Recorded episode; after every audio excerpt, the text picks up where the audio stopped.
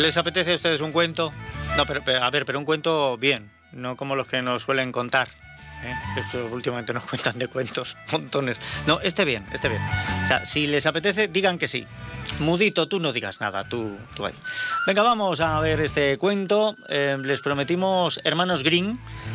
Pero antes de llegar a los hermanos Green, primero saludamos a Santos Neira. Santos, bienvenido, ¿qué tal? ¿Cómo estás? Bien, bien, aquí deseando contar cuentos. Hala, pues vamos a contar de los buenos, Sí, de los buenos. No, cuentos infantiles, pero vamos a contárselos a los adultos. Muy bien, muy bien. Cuentos, Ah. pa- cuentos para niños grandes. Tamp- eso es. Tampoco les destrocemos a los niños los, los, los cuentos. No, no, lo- los cuentos de los niños siguen siendo maravillosos, perfectos y ahí van a perdurar por siempre, pero es verdad que los grandes pues también tenemos necesidad a veces de algunos cuentos. Sí.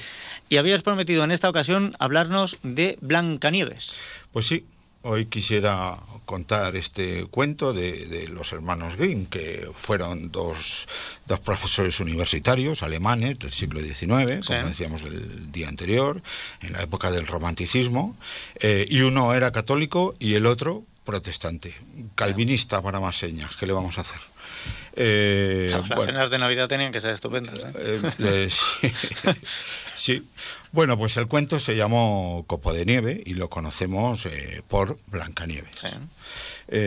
Recordamos que, bueno, Blancanieves era una princesa que quedó huérfana al nacer y el rey, su padre, se casó más tarde con una bella y malvada mujer que quería eliminar a la pequeña a toda costa.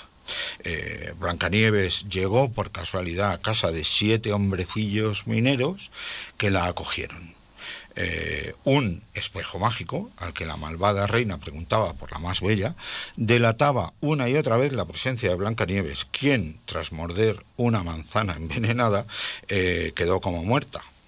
Eh, finalmente, y tras la aparición de un príncipe azul, Blancanieves volvió a la vida y la reina bruja murió. Esto es más o menos, Más o menos, más o menos, lo que entendemos en el cuento de, de Blancanieves, que es un cuento de hadas que nos trae el tema del egoísmo desmedido y sus trágicas consecuencias para los demás. Eh, pero si filtramos el cuento o lo pasamos por un colador, eh, vemos con mayor nitidez que los pequeños personajes eh, son siete y los montes que hay que pasar hasta llegar a su escondida casa, eh, pues también son siete, Sí. eh, como si se tratara de siete dificultades que hay que superar, estos colinas o estos montes. ¿no? Eh, con esto queremos ver retratados a lo largo del cuento los vicios y las virtudes, aunque para mayor exactitud eh, diremos que son los siete pecados capitales Me estaba pareciendo. y las siete virtudes que los corrigen. Las, siete virtudes teologales. cardina- cardinales, Cardinales. y teologales, Bien. exacto. Eh, es- eso es lo que yo creo que, que encierra el cuento de Blancanieves. Y Bien. con los siete enanitos. Eh, unas veces eh, son mencionados de forma clara, como por ejemplo la envidia eh, asociada a la, a la reina, uno de los pecados capitales, Sí.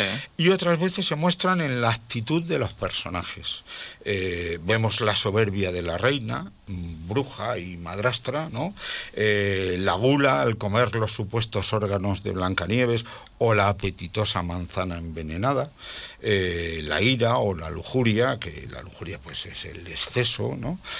Eh, y los siete enanitos pues trabajan al servicio de la sociedad y aceptan a buscando minerales, ¿no? Y aceptan a Blancanieves con su candidez para mantener el orden en la casa. No tienen nombre en el cuento de los hermanos Green. No, Eh, el, el nombre se le puso luego más tarde y Eso es. hay, hay que debérselo sobre todo a Disney, a la Exacto, factoría de sueños. Sí, pero eh, parecen un poco gruñones al principio Sí. eh, y siempre son sabios y bondadosos. Bueno, pues es una actitud de los de estos siete hombrecillos, ¿no? Muestran las siete virtudes en forma de ejemplos: humildad contra la soberbia, generosidad contra el egoísmo, paciencia contra la ira. Ya hemos dicho que la paciencia se nos había acabado el año pasado, pero bueno, aquí, Sí, aquí queda, aquí queda. sigue. Paciencia contra la ira, caridad contra la envidia, diligencia contra la pereza, templanza o castidad, ¿no? Que son las virtudes. Eh, y especulando con el espejo mágico, que para eso es un espejo, para especular, Sí. eh, que siempre dice o refleja la verdad, eh, pues nos parece un modelo medieval de literatura denominado eh, Espejo de Príncipes, que era un modo, un ah, modo literario característico del momento y que realmente se dio desde Aristóteles, que fue el maestro de Alejandro Magno nada menos, o hasta Erasmo de, Rotterdam, ¿no? era, eran libros que se escribían con la intención de educar a los futuros reyes, eh, como es el ah, caso de la princesa Blancanieves. Blancanieves es una princesa. Bueno, pues yo creo que este espejo que siempre dice la verdad eh, tiene mucho que ver con, con los espejos literarios de, príncipes. O sea que se escribían libros para que príncipes y princesas Eso es. aprendieran cómo tenían que ser. Eso es. normas de conductas, pues como luego se escribían los libros de horas también, eh, o cuestiones religiosas, o eh, éticas de, o morales de, de, este tipo, para que, bueno, pues no, no, no cayeran en los pecados capitales a la hora de gobernar a su pueblo para que fuera el espejo en el que se miraran, ¿no? Por eso espejo de príncipe. Sí, sí.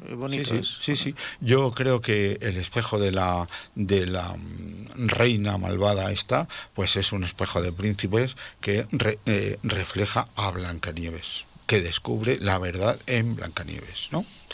Bueno, pues eh, este es mi punto de vista y esto fue lo que yo creo que nos dejaron eh, estos autores entre eh, los renglones de Blancanieves. Bueno, pues la pasada semana decíamos que quizá el mensaje ahora esté mucho más adornado, porque lógicamente esto que has contado es el cuento de los hermanos Green, que tiene muy pocas, muy pocas páginas.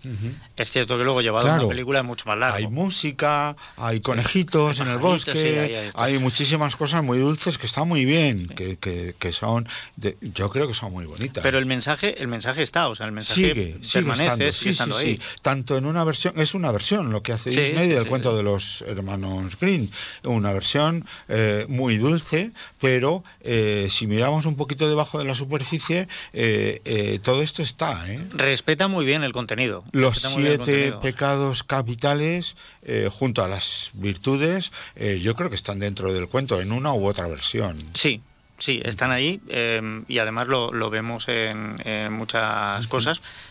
quizá la parte, porque los hermanos Green son muy duros a la hora de contar algunas cosas, que es lo que le va a faltar siempre a Disney, ¿no? En, el, en este caso, la madrastra cuando recibe el corazón del ciervo, pensando que es el de Blancanieves, no lo devora. No se lo come, no, no, no intenta hacer lo suyo, pero, pero bueno, pero el, Al final, en cualquiera de las versiones, es una victoria del bien sobre el mal, ¿no? Bueno, que al final los cuentos y todo este tipo de historias nos ponemos del lado de los buenos eh, porque queremos ser buenos, queremos, eh, y bueno, pues eh, en cualquiera de las versiones el cuento acaba igual, ganan los buenos y pierden los, los malos, que es de lo que va la mayoría de los cuentos. ¿Qué es lo que, lo que tiene que ser? Que al final ganen los buenos. Sí. bueno, pues sepan ustedes que los buenos, los buenos, los miércoles están entre renglones. Mm. Están aquí en Onda Cero con Santos Neira. Pues sí, después de esta victoria del bien sobre el mal, hemos ganado y si te parece bien el próximo día, pues podemos hablar de, Peter Pan ah, y de eh, sus antepasados mitológicos, que los tiene. Vale. Pues ya está, pues luego, luego le echamos un vistazo. Ya, ya damos el primer salto, porque eh, Peter Pan de los hermanos Green no. No, es un autor inglés eh, con un nombre que no es castellano y no recuerdo eh, en este momento y lo diremos el, el próximo día. pero bueno, el origen está en la Grecia clásica. Ah, mira, pues ahí ya tienen el primer dato. La semana que viene Peter Pan, el niño que no quería crecer. Santos Neira, que pases buena semana. Muchísimas gracias.